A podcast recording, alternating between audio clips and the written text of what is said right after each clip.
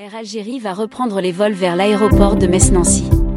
Il aura fallu attendre la fin de la saison estivale pour voir enfin les autorités algériennes répondre favorablement aux incessantes demandes de la communauté algérienne dans cette région de France.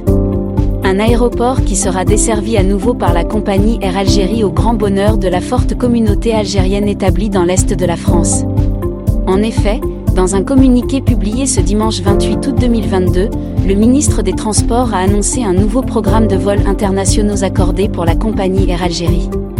Un nouveau programme où figure l'aéroport de Metz-Nancy-Lorraine avec 9 vols par semaine accordés à la compagnie Air Algérie vers les aéroports d'Alger, Oran et Constantine, selon le programme suivant. Alger-Metz-Alger, à raison de 6 vols par semaine.